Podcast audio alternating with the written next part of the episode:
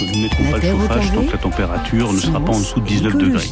La température qui a été retenue, c'est 19 bientôt, hein. degrés. Oui, mais demain après-demain. Nous ne serons pas au-dessus de 19 degrés, donc vous ne verrez plus avec une cravate, mais avec un col roulé. Et je pense que ce sera très bien, que ça permettra de faire des économies d'énergie, de faire preuve de sobriété. C'est la manière la plus efficace de passer l'hiver sans avoir à couper l'énergie pour qui que ce soit. Le ministre de l'économie Bruno Le Maire le 27 septembre dernier au micro de Léa Salamé, il relançait donc sur notre antenne la mode du col roulé pour la saison automne-hiver 2022-2023 et on vous propose donc cet après-midi une petite et grande histoire du chauffage dans l'émission avec donc nos invités Olivier Jandot et Renan Viguier qui ne sont pas venus en col roulé aujourd'hui. Vous êtes tous les deux historiens avec la question du chauffage au cœur de vos travaux, un sujet qui est donc revenu hein, sur le devant de la scène avec les économies à faire dans le contexte de la crise énergétique. Comment d'abord on s'intéresse à, ce sujet? Parce que vous n'êtes pas très nombreux, Olivier Jandot, en France à, à faire ça. Hein? Non, je crois qu'on est deux et on est autour et de on cette est autour table. du micro, exactement. Euh, bah moi, je, je m'intéresse à, l'époque moderne, donc euh, l'époque pré-industrielle, et l'intérêt pour le sujet est venu d'un d'un sentiment de grand étonnement quand on lit les, les témoignages de l'époque, avec des gens qui meurent de froid le long des chemins euh, l'hiver, de gens qu'on retrouve morts de froid dans leur lit, de d'anecdotes lors desquelles les euh, les gens qui tiennent des la plume de journaux intimes ou de correspondances écrivent qu'ils n'arrivent plus à finir leurs lettres parce que L'encre gèle au bout de la ça, plume. ouais. Et donc là, on était face à un univers qui est complètement différent du nôtre, euh, aussi bien euh, sur le plan des températures qui régnaient à l'intérieur des habitations que des, des sensations, du, du, ra- du rapport au froid, à la chaleur qui était complètement différent. Et puis j'ai une grande admiration pour Alain Corbin, qui est un historien Mhm. des, des sensibilités, et je me suis dit que voilà, il y avait peut-être quelque chose à creuser. Ouais, pourquoi euh, vous êtes si peu nombreux finalement à vous intéresser à ce, à, à vous intéresser à ce sujet-là Pourquoi le, le froid n'attire pas plus les, les historiens Il y, a eu des travaux sur le froid, plutôt sur l'hiver, sur l'histoire du climat, mais c'est vrai que c'est l'histoire sociale, c'est parce que il faut avoir l'idée, tout simplement. Ouais. Et vous, Renan Viguier, alors, euh, vos travaux plus récents, hein, parce que c'est vraiment l'hi- l'histoire du XXe siècle qui vous intéresse, ça fait Oui. l'objet d'ailleurs de votre thèse que vous avez défendue en, en novembre. Moi, j'ai eu une entrée un peu plus énergétique. euh, en fait, euh, comme je travaille sur le XXe siècle, euh, j'ai eu envie de me demander comment on faisait le choix ou pas d'un chauffage et d'un type d'énergie. Pourquoi on a ce chauffage-là chez soi? Pourquoi euh, est-ce qu'on se chauffe au gaz, à l'électricité, au fuel, avec Mhm. un chauffage central ou non? Donc, j'ai vraiment voulu intéresser les choix, des- m'intéresser aux choix des consommateurs et aux stratégies des entreprises également. Donc moi, c'est vrai que c'est sur le XXe siècle, c'est le passage en gros euh, du poêle et de la cheminée au chauffage central. C'est vraiment Ouais. cette évolution-là qui m'intéresse. Voilà. Il y a même une histoire française de la cheminée, quasiment, on en dira quelques mots, avec une relation très particulière hein, finalement à, Oui, à ce vrai. moyen de Oui, se oui, chauffer dans, dans notre pays. Vous qui vous intéressez justement au rapport des Français avec le, le froid et le chauffage, est-ce que vous avez le sentiment que notre société, là, est depuis euh, quelques mois en train d'ouvrir finalement un nouveau chapitre à cette histoire Renan Viguier, vous qui avez euh, donc soutenu cette thèse-là plus, plus récente, en tout cas dans, dans l'histoire, est-ce qu'il y a quelque chose qui se passe dans, dans notre rapport euh, au froid? J'ai l'impression que oui, parce qu'on a les moyens techniques de très bien se chauffer, et parfois trop, euh, certainement trop, euh, mais on fait le choix, alors plus ou moins contraint, et on en parlera je pense pendant l'émission, euh, de réduire cette température de chauffage. Alors on arrive à des températures qu'Olivier a déjà vues dans ses travaux, qui sont des températures qu'on a connues, ou des stratégies de lutte contre le froid qu'on a connues dans l'histoire, mais qui sont moins contraintes je pense, et plus choisies que, par le passé. Hum, Alors justement, Olivier Jandot, on évoquera évidemment dans cette discussion la, la précarité énergétique, hein, parce qu'évidemment, il y a beaucoup de personnes dans notre pays euh, qui n'ont pas attendu les recommandations du gouvernement pour baisser le, chauffage. Euh, pourquoi ça reste quand même un, sujet très épidermique, euh, cette, question aujourd'hui dans, nos sociétés? Parce qu'on voit, il y, a, beaucoup de, discussions, de rejets aussi, quand il s'agit de baisser un petit peu le thermostat.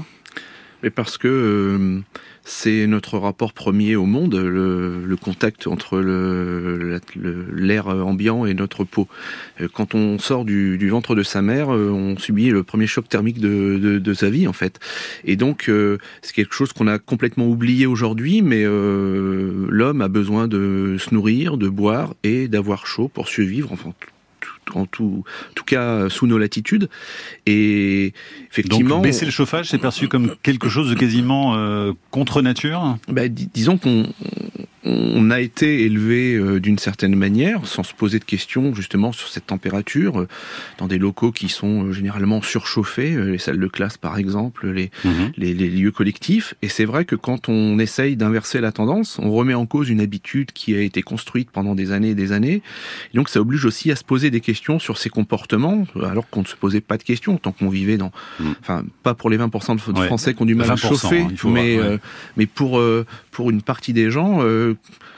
on, a, on, a, oublié l'effort nécessaire que cela a constitué pendant des, des siècles pour pouvoir euh, lutter contre le froid. Et donc là, on est obligé de se poser des questions et de, de s'interroger sur des pratiques qui étaient devenues extrêmement banales et qui vont, à mon avis, beaucoup moins l'être avec la crise énergétique. Mmh. Renan Viguier, est-ce que vous êtes étonné de voir que les, les, Français ont déjà baissé notablement leur consommation euh, d'électricité, donc aussi le, le, chauffage, avec un recul d'un peu plus de 7% par rapport à la moyenne des années précédentes? Ce sont des données du gestionnaire du réseau RTE, hein, publiées mardi dernier. Vous êtes surpris ou ça s'explique effectivement parce que bah, l'électricité coûte de plus en plus cher? Je ne sais pas euh, par quoi ça s'explique et je pense qu'il y a peut-être les consommations industrielles aussi qui sont comptabilisées là par RTE. Euh, en, tout cas, pour ce qui est des, des températures de chauffage, euh, ces préconisations à 19 degrés, 20 degrés, là aussi je pense qu'on en reparlera, elles ont existé hein, par le passé. Dans les années 70, on a déjà eu ce type de, de, de communication politique.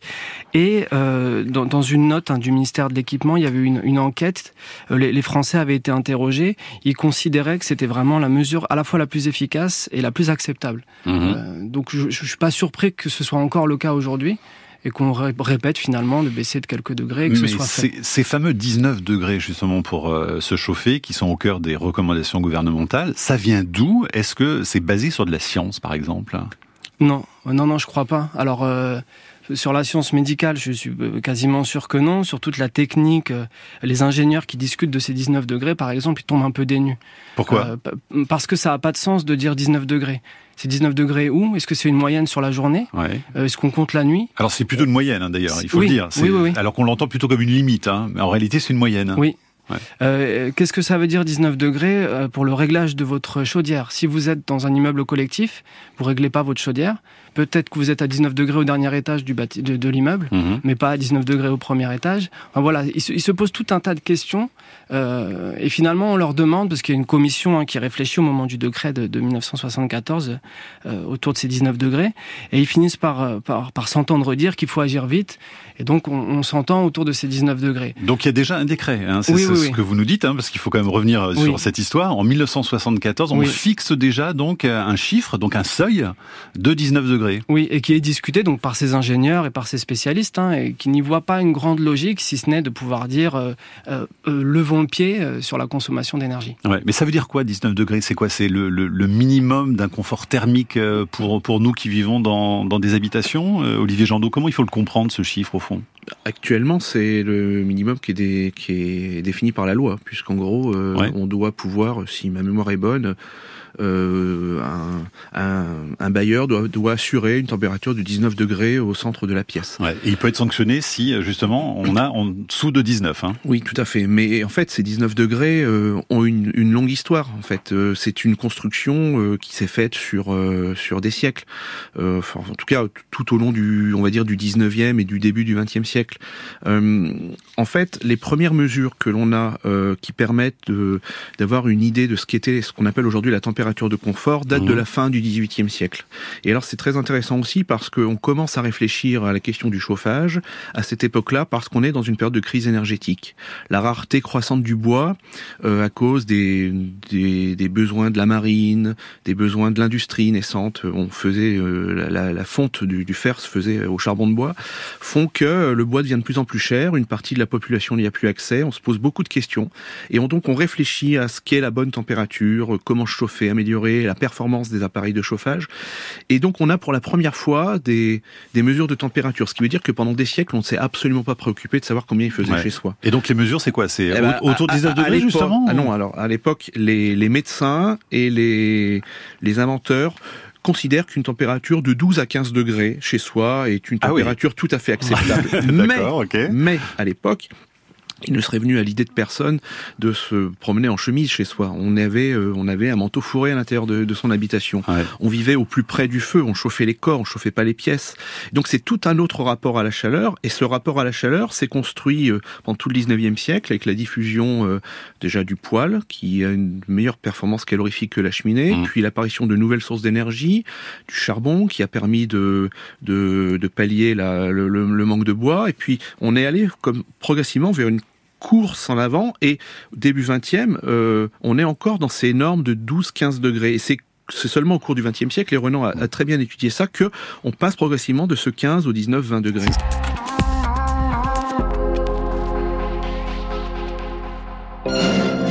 Une autre révolution, c'est l'installation pour la première fois en France du chauffage des rues. Doté de panneaux radiants à gaz de ville qui distribuent la chaleur en pluie sur les trottoirs, la rue Neuve à Lille est devenue officiellement la première rue climatisée de France. Par ses froids sibériens, elle sera probablement la seule où l'on pourra retrouver l'envie de flâner à l'aise. Lille, Côte d'Azur. L'île Côte d'Azur, c'était en février 1954 dans les actualités françaises. Alors qu'au même moment, évidemment, on s'en souvient, l'abbé Pierre lançait son appel pour euh, les sans-abri en raison du froid glacial qui touchait la France donc à cette époque.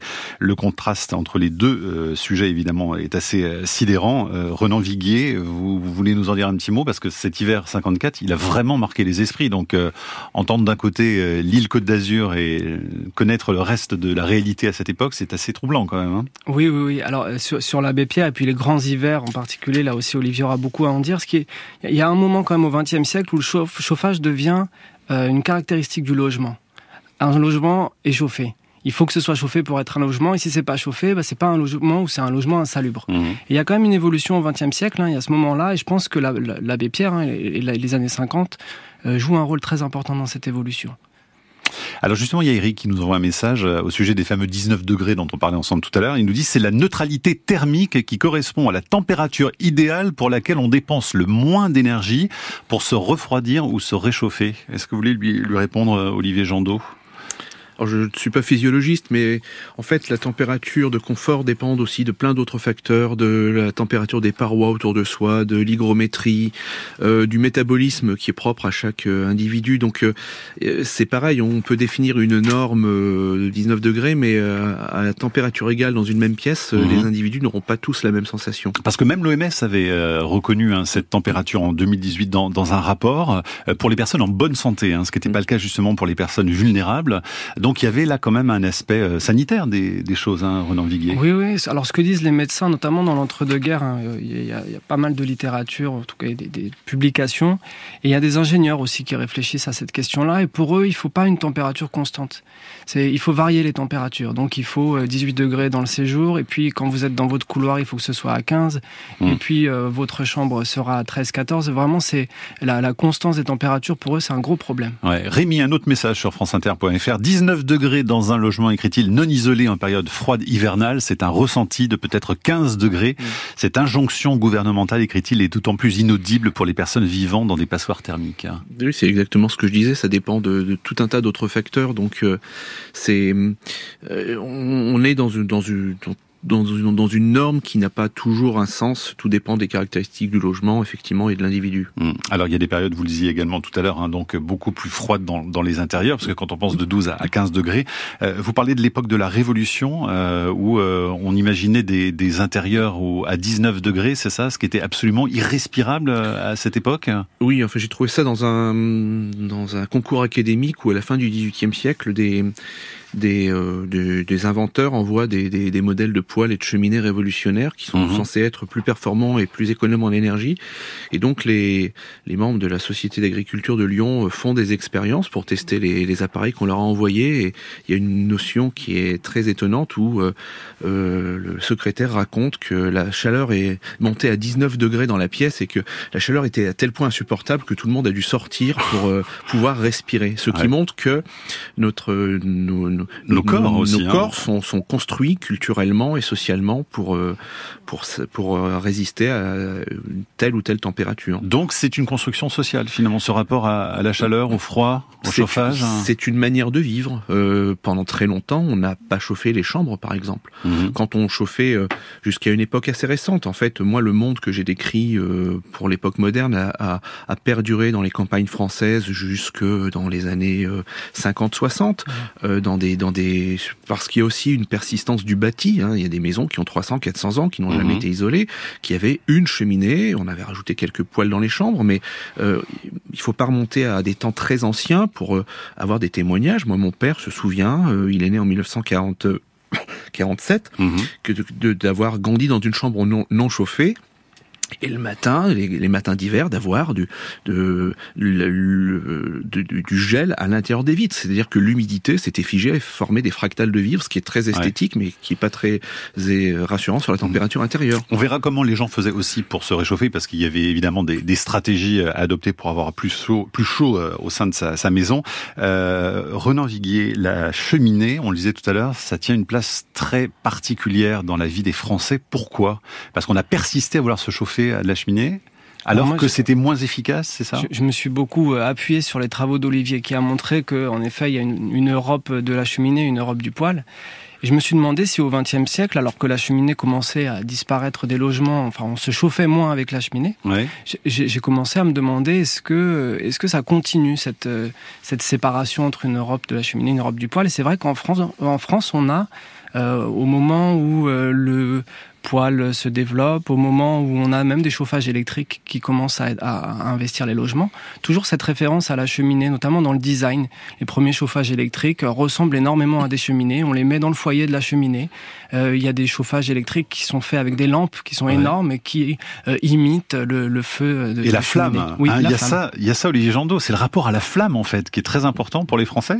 Oui, oui. Et, d'ailleurs, c'est aussi intéressant de voir que aujourd'hui, euh, les cheminées qui subsistent sont des cheminées à foyer fermé, c'est-à-dire souvent avec des inserts. Donc en fait, c'est des poils qui, qui ne s'assument pas. Mais on a besoin effectivement de ce rapport à la flamme euh, pétillante et vivante qu'on a aujourd'hui. Il y a des, des, chaînes sur Netflix qui diffusent des feux de cheminée euh, pour, euh, pour mettre sur votre télévision. C'est ça. Il y a quelque chose de très profond en fait, de, de fascination pour. Donc il y a une vraie culture du feu. De, une vraie culture du feu qui renvoie à des choses très très anciennes. Alors même que la cheminée chauffe moins hein, que d'autres moyens de chauffage qui ont fait leur preuve en, en Europe avant nous. Donc oui, d'un point de vue euh, purement euh, technique, une cheminée à foyer ouvert euh, classique telle qu'on l'a utilisée pendant pendant des siècles est, quelque chose qui chauffe très très mal. Disons qu'on a on a chaud en, euh, à proximité immédiate du foyer et en fonction de la quantité de bois que l'on met dedans, ça c'est aussi quelque chose qu'il ne faut jamais oublier. Mmh. C'est pas parce qu'on a une cheminée qu'on est bien chauffé, tout dépend la quantité de, de combustible qu'on peut euh, qu'on peut utiliser, qui dépend de ses moyens financiers, de son, son statut social. Et dès qu'on s'éloigne de la cheminée, il fait très froid. Moi j'ai trouvé des des, euh, des enquêtes ethnologiques faites dans les années 40 qui étudiaient des, des, des bâtiments qui étaient qui anciens, qui avaient 300-400 ans. En gros, il fait il fait 20, 21 degrés à proximité mhm. immédiate du foyer, il fait 12 degrés à 3 mètres à l'autre bout de la pièce. Donc grosse déperdition. Grosse déperdition et aussi des maisons dans lesquelles finalement euh, il y a un feu, qui est celui de la pièce à vivre, qui est généralement la cuisine, et des pièces dans lesquelles on ne vit pas l'hiver, avec des, des, pièces d'hiver, des pièces d'été, et des chambres qui généralement ne sont pas chauffées. Est-ce qu'il y a un aspect sociabilité aussi derrière ce rapport à l'âtre, comme ça, le, le, fait d'aimer se retrouver euh, autour de la flamme, quoi, finalement par, par, définition, si le feu est rare, le feu est un endroit auquel, autour duquel on mm. va se regrouper, et donc oui, il y a, y a, une sociabilité autour du feu. Renan Viguier. Oui, parce que ce qui se passe aussi avec la cheminée, c'est que c'est pas uniquement un moyen de se chauffer on cuisine, ça fait de la lumière et c'est le spectacle des flammes. Et, quand euh, la cheminée recule et que le chauffage central se développe, bah, on a d'autres moyens de se retrouver autour ah bah, de la radio, de la télévision, euh, mais, euh, mais on, perd cette sociabilité du chauffage. On peut mettre du crépitement d'ailleurs derrière les micros, hein, si vous voulez, pour faire une petite ambiance coin du feu plus sympathique. On a aussi cette capacité qu'a le feu et qu'a aussi la télévision à, à structurer l'espace. C'est-à-dire que la pièce, aujourd'hui, vous rentrez dans un salon, il y a une télévision, des canapés en face. Mm. Pendant longtemps, en fait, il y, a, la cheminée et autour de la cheminée, la vie s'organise. Donc c'est vraiment le cœur vivant de la maison. Et d'ailleurs, dans l'ancien, euh, dans la langue ancienne, et même mm. encore aujourd'hui, on parle de foyer. La maison, c'est un foyer, foyer fiscal aujourd'hui.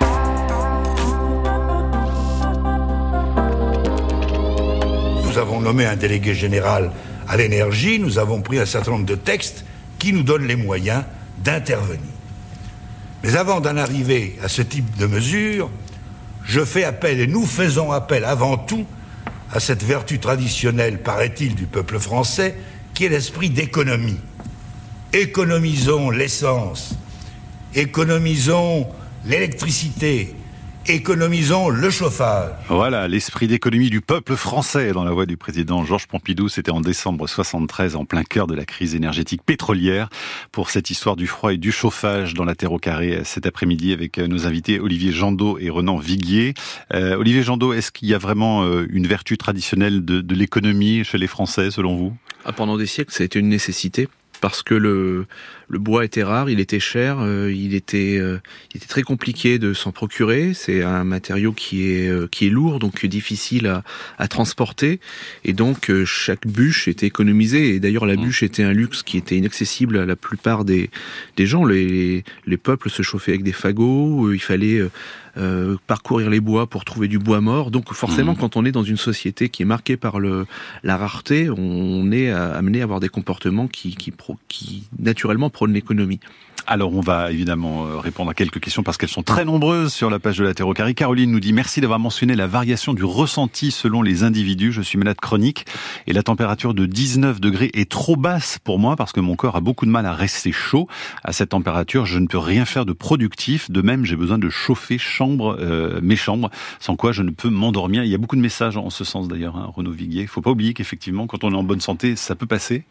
Il y a beaucoup de personnes âgées aussi qui nous. Ça, on, le lit, hein, on le lit dans de guerre, ces préconisations des températures de confort, elles sont pas les mêmes pour les enfants, pour les malades, pour les personnes âgées. Mmh. Marianne nous dit, euh, quelle température minimum pour garder une maison saine? J'ai lu qu'à moins de 18, l'humidité persistait et que le papier des livres moisissait. Est-ce vrai, euh, Olivier Jandot? C'est pour vous cette question ah, Il faudrait poser la question des archivistes qui sont les spécialistes de la conservation du papier. Là, j'avoue que ça dépasse mes vous compétences. en touche. Françoise nous dit, je suis né en 54, justement, on en parlait tout à l'heure, quand j'allais chez ma grand-mère en hiver à la campagne dans le nord de la France, les chambres n'étaient pas chauffées. On partait se coucher avec une bouillotte, des chaussettes en laine tricotée, mais que les draps étaient glacés. Gla, gla, gla, nous écrit-elle. Donc euh, il faut se souvenir, Renan Viguier, que tout ça c'était très, très récemment. En oui, fait, oui, hein. oui, oui. Alors euh, la majorité des résidences principales sont chauffées avec un chauffage central à partir des années 70, milieu des années 70. Mhm. Donc avant ça, quand même, on a une grande majorité des résidences principales qui sont chauffées difficilement avec des poêles, des cheminées, des radiateurs euh, mobiles. Yann nous dit, je vous écoute depuis un manoir ligérien du 19e siècle, 1842, sans chauffage central où j'habite. C'est dommage, il nous met pas la température qui fait euh, Alors, euh, comme mi-décembre quand il faisait très, très froid. Contactez-nous, on va faire de l'archéologie sensorielle, ça nous intéresse beaucoup. Mais il y a une archéologie aussi intéressante à faire dans le cadre de nos travaux hein, sur l'histoire des programmes de recherche pour financer ça, mais voir euh, dans un bâti qui a peu évolué depuis le 18e ou le 19e siècle, quelle température intérieure on peut obtenir, ce serait effectivement très intéressant. Alors pour lutter contre le froid, euh, dans les classes, des écoles en France ont décidé d'équiper les élèves en polaire. C'est dans la ville, par exemple, de, je vais vous donner son nom dans un instant parce qu'elle m'échappe, je n'ai plus ma bonne fiche, en tout cas c'est en Normandie, et vous allez écouter euh, le reportage effectué justement à ce sujet par BFM TV. Avant même l'arrivée de l'hiver, difficile pour certains élèves de cette école de supporter le froid. Ma fille m'a déjà euh, dit qu'il faisait froid dans les classes. Tous les hivers, euh, j'essaie de bien couvrir mes enfants. Je préfère qu'ils aient une épaisseur de plus. Et cela pourrait s'aggraver. Cet hiver, le chauffage sera limité à 19 degrés dans les classes pour faire des économies d'énergie. Le maire a donc eu une idée, offrir une veste en polaire à chaque élève de primaire et de maternelle. En tout, 350 écoliers sont concernés. Coût total de la mesure, 5000 euros environ. Un montant élevé, mais le maire rappelle que la commune va réduire sa facture énergétique de 20 000 euros. Surtout, il insiste sur l'utilité de cette initiative. Il faut que les enfants soient dans les meilleures conditions pour apprendre à l'école. Si ça peut aussi euh, permettre aux enfants euh, dont les familles n'ont pas les moyens d'offrir un polaire, bah, d'avoir chaud aussi pendant les, classes, très bien. Voilà, ça se passe dans la commune de Perrières et c'est Gabriel Dob, le maire de la commune. Qu'est-ce que ça vous inspire ce, sujet, Olivier Jandot et Renan Viguier, le fait qu'on donne des budgets justement pour euh, équiper les, élèves en, polaire, Renan Viguier? Ouais, c'est vrai qu'on en parlait tout à l'heure quand on, discutait de construction sociale. C'est aussi la manière de s'habiller. On a un collègue danois qui a montré que la, que la mode du coton, par exemple, des vêtements en coton, s'explique aussi peut-être par l'augmentation des températures intérieures. On a les mêmes réflexions sur la, mode du costume euh, trois pièces cravate euh, parce que les, les bureaux sont climatisés, donc c'est plus ouais. facile de développer ce type de vêtements. Et pendant très longtemps, on avait des, dans les garde-robes des pièces d'habillement qui étaient faites pour l'intérieur. Euh, je pense aux, aux, vestes molletonnées, matelassées, aux robes de chambre, qui ne sont mmh. pas des, des peignoirs pour sortir de la douche, qui sont vraiment des robes de chambre, c'est-à-dire un habit pour avoir chaud quand on est dans son fauteuil, en train de lire, etc. On trouve des, même des vestes fourrées. On a des témoignages pour des périodes plus anciennes de, de par exemple, de chancelières qui sont des, de gros sacs en peau d'ours dans lesquels on, on, enfilait ses jambes en fait pour c'est souvent les, les, écrivains parce que la peau d'ours valait cher en ouais. plus mais Bossuet par exemple euh, passait ses nuits à écrire avec euh, deux vestes sur lui deux robes de chambre empilées et les pieds dans un sac en peau d'ours ouais. donc l'idée c'est de faire des couches c'est ça hein, parce que c'est aussi une des idées de, de cette histoire que, que vous retracez là sur plusieurs siècles c'est comment est-ce qu'on fait face au froid chez soi eh bien, c'est en mettant le maximum de couches, et pas seulement des vêtements d'ailleurs, on peut mettre du papier aussi. Hein. Oui, alors on, oui, alors ça c'est la technique des cyclistes dans les descentes du Tour de France, mais ouais. mais oui, en fait, l'idée c'est que aujourd'hui, quand on pense au chauffage, on pense systématiquement à, aux moyens de chauffage, aux dispositifs techniques et à l'énergie que ça ça suppose, mais un autre moyen d'avoir chaud, qui, qui, les deux sont complémentaires, c'est aussi la façon dont on a de se vêtir. Et effectivement, on a pris l'habitude d'être très dévêtu dans les intérieurs, euh, ouais. alors que pendant très longtemps, on, on était vêtu chaudement avec, euh, c'est le fameux dans les années 70, le, le, pull en laine ou le col roulé de Bruno Le Maire aujourd'hui. ouais. Mais on, finalement, on n'invente rien, on rappelle quelque chose qui a été une évidence pendant ouais. des siècles. Mais ça revient d'ailleurs, on l'a vu là ces derniers mois, ces dernières semaines avec euh, le froid donc à la mi-décembre, euh, la baisse de température dans les bureaux ou le fait de le faire chez soi. On ressort des vêtements qu'on n'utilisait plus avant, les, les, gros pulls en laine. On revoit maintenant ses, ses collègues de travail avec des gros pulls. Oui, oui, c'est pour ça, hein, quand on vous disait, en construction sociale, c'est aussi ces manières de se vêtir, les modes vestimentaires, c'est vraiment très important et c'est un rapport direct avec le chauffage. Là, c'est mmh. évident pour nous. Hein. Olivier Jandot, chauffer le corps et non la pièce, c'est l'idée avancée par des chercheurs belges qui ont lancé une expérience baptisée Slow Heat.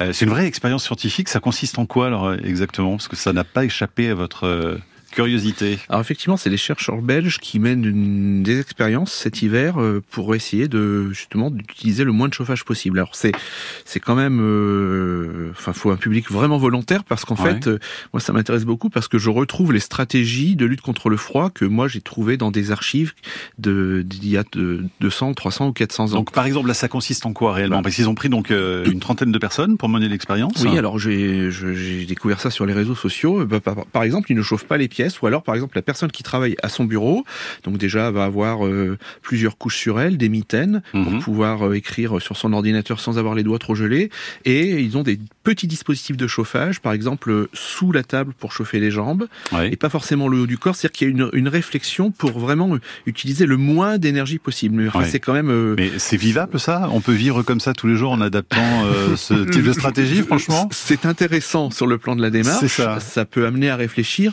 Je pense qu'on aura du mal à vendre ça ouais. à 67 millions de Français. C'est pas très populaire, hein, Renan Viguier. Je sais pas ce que ouais. vous en pensez, mais euh... c'est des réflexions qu'ont eu aussi les fabricants de, de, matériel électrique, de chauffage électrique au début du XXe siècle, avec des coussins chauffants, des couvertures chauffantes, il y a même des chancelières pour les chats et les chiens. Ouais. Euh, on imagine des vêtements qui pourraient être aussi euh, directement chauffés.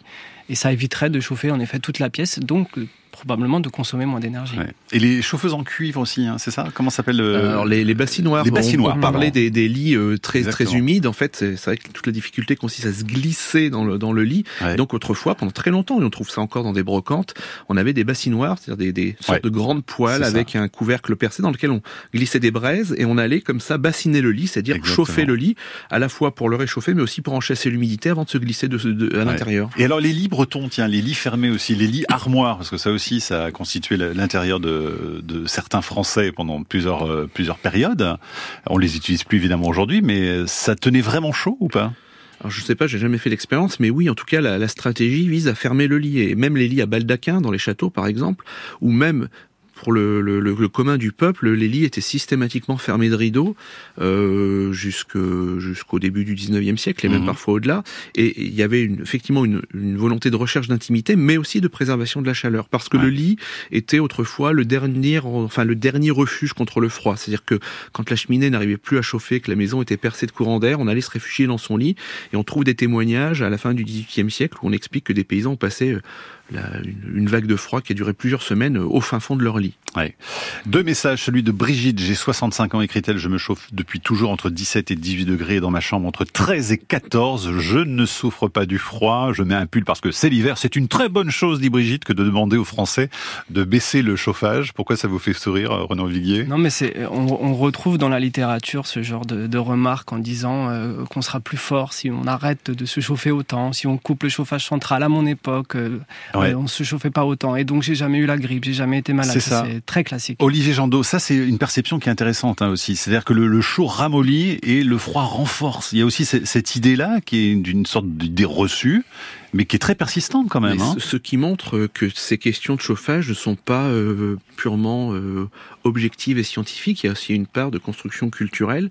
Et le discours que l'on tient sur les vertus euh, réelles ou supposées de la chaleur ou du froid sont aussi le fruit d'une d'une culture. Et effectivement, à la fin du XVIIIe siècle, quand on a une demande sociale de chaleur qui s'affirme et des progrès qui permettent au moins pour les les, les les catégories sociales les plus favorisées d'avoir un meilleur confort. On a tout un discours qui prône le contraire, euh, qui va de, de, Rousseau par exemple, qui prône euh, l'endurcissement des enfants, disant que finalement le, la chaleur amollit, et le froid au contraire resserre les fibres, c'est bien meilleur pour la santé. Mais c'est ce qu'on dit encore aujourd'hui, enfin on l'entend régulièrement ça. Hein on, on, pendant très longtemps par exemple, on ne chauffait pas euh, dans les dans les établissements scolaires, enfin les, les internats. Pierre Goubert, qui est un très grand historien, raconte que à l'internat de l'école normal de Saumur, je crois, euh, l'hiver, euh, on pouvait pas faire sa toilette le matin parce que l'eau avait gelé dans les robinets et qu'il il avait gelé dans les dortoirs. Et on considérait que le froid endurcissait, mais ça remonte à, très loin, ça mm. remonte au modèle de, de Sparte dans l'Antiquité en fait. Pour euh, cette rentrée de la Terre au carré avec nos invités historiens Olivier Jandot et Renan Viguier pour nous parler donc euh, du froid et de notre rapport euh, au chauffage. Vous le disiez tout à l'heure Olivier Jandot, évidemment, il faut pas oublier toutes les personnes, elles sont très nombreuses dans notre pays qui vivent en situation de précarité énergétique. Ça représente combien de millions de personnes hein? D'après les enquêtes de l'Observatoire national de la précarité énergétique, 20% des Français ont souffert euh, au moins une fois du froid euh, lors de l'hiver 2020-2021. Ouais, et cette vulnérabilité euh, sociale, donc elle, est reconnue aujourd'hui par, par l'État Elle est reconnue, ce qui montre qu'on a, les, et la loi d'ailleurs le, reconnaît, un droit à la chaleur qui est reconnu, qui pendant des siècles n'a pas existé. C'est-à-dire qu'aujourd'hui, on ne, c'est aussi le slogan des, des restos du cœur de Coluche, on n'a plus le droit ni d'avoir faim ni d'avoir froid. Malheureusement, mmh. c'est encore le cas, mais en tout cas, on considère que c'est anormal de souffrir du froid l'hiver, alors que pendant des siècles, ça n'a pas, c'était plutôt la norme. Et donc pour ces Français, c'est à la fois la difficulté donc de, payer les factures, euh, mais aussi tout simplement de se chauffer correctement. Hein. Oui, enfin généralement la précarité énergétique, c'est des gens qui vivent dans des dans les, logements qui sont les plus mal isolés et avec des, qui ont les plus grosses factures d'énergie. Donc forcément, mmh. c'est une équation euh, difficile à résoudre. Dans un contexte Renan Viguier de passoire énergétique dans notre pays, et là aussi, il y a un énorme travail à faire du point de vue de, là aussi, alors purement de l'écologie, de, l'environnement, c'est de vraiment travailler sur ces logements euh, qui ont une déperdition énorme et elles sont, ils sont très très nombreux hein, là aussi. Oui, oui, bah, l'enveloppe, hein, l'isolation, c'est vrai que c'est une question centrale pour les questions de logement et, euh, c'est une question qui est très ancienne. Hein. Déjà, moi, j'ai vu des réflexions euh, autour de la pollution des, des foyers euh, domestiques. Et la grande question, c'est comment on fait pour euh, réduire la consommation, comment on fait pour que la chaleur reste à l'intérieur du logement mmh. et que le froid n'entre pas? Donc il y a tout un jeu là qui, qui est pas évident hein, techniquement à, à, résoudre, mais qui est vraiment une grande question. Et, et c'est en fait aussi euh, une question qui touche surtout les logements neufs, parce que les logements anciens, on a quand même beaucoup de mal à les rénover, à en faire des logements bien isolés. Et à chaque fois, hein, le, les, les, normes s'imposent surtout sur les logements neufs, sur les En tout cas, depuis hier, les logements les plus mal isolés et les plus énergivores sont interdits euh, à la location. Donc, si on loue ces logements, euh, le bailleur sera dans l'obligation de réaliser des travaux d'isolation pour continuer euh, la location. Hein. Oui, oui, oui, Depuis hier. Oui, oui, ça c'est assez récent, mais ça montre bien hein, qu'il faut maintenant faire les efforts aussi sur les anciens, le, logement ancien qui est vraiment le gros point, le point noir. Olivier Jandot, est-ce que l'aspect écologique vous semble aussi un nouveau critère dans ce rapport euh, au chauffage, au fait de baisser la température? Est-ce que vous avez le sentiment que de plus en plus de Français euh, ont aussi euh, cette initiative parce qu'ils sont conscients bah, que derrière il y a des énergies fossiles aussi et qu'on émet du CO2 bah, Il est clair que le l'évolution du marché et puis la guerre en Ukraine n'a fait que, que, précipiter une évolution qui de toute façon inéluctable euh, oblige à se poser des questions effectivement et à réfléchir à, à des questions auxquelles on ne réfléchissait pas auparavant. Donc euh, oui, je pense que là il y a des, des gens qui se chauffent moins par choix. Euh, mhm. on nous voit de, depuis cette, cet hiver des articles dans la presse de gens qui expliquent que voilà, c'est se chauffer moins est devenu pour certains un acte militant. Merci beaucoup en tout cas à tous les deux d'être venus dans cette terre au carré de, rentrée. Merci aux auditrices et aux auditeurs pour les très nombreux messages qui sont arrivés tout au long de l'émission. Il y a beaucoup de messages sur euh, des, fermes de 400 ans d'âge où les températures dans les chambres sont de 10 à 13 degrés. Et certains de nos auditeurs sont très heureux visiblement de, de s'être habitués à ces températures. On renvoie sur votre ouvrage, Olivier Jandot, Les délices du feu. C'est aux éditions Champvallon. Merci beaucoup. La Terre au carré est un podcast France Inter.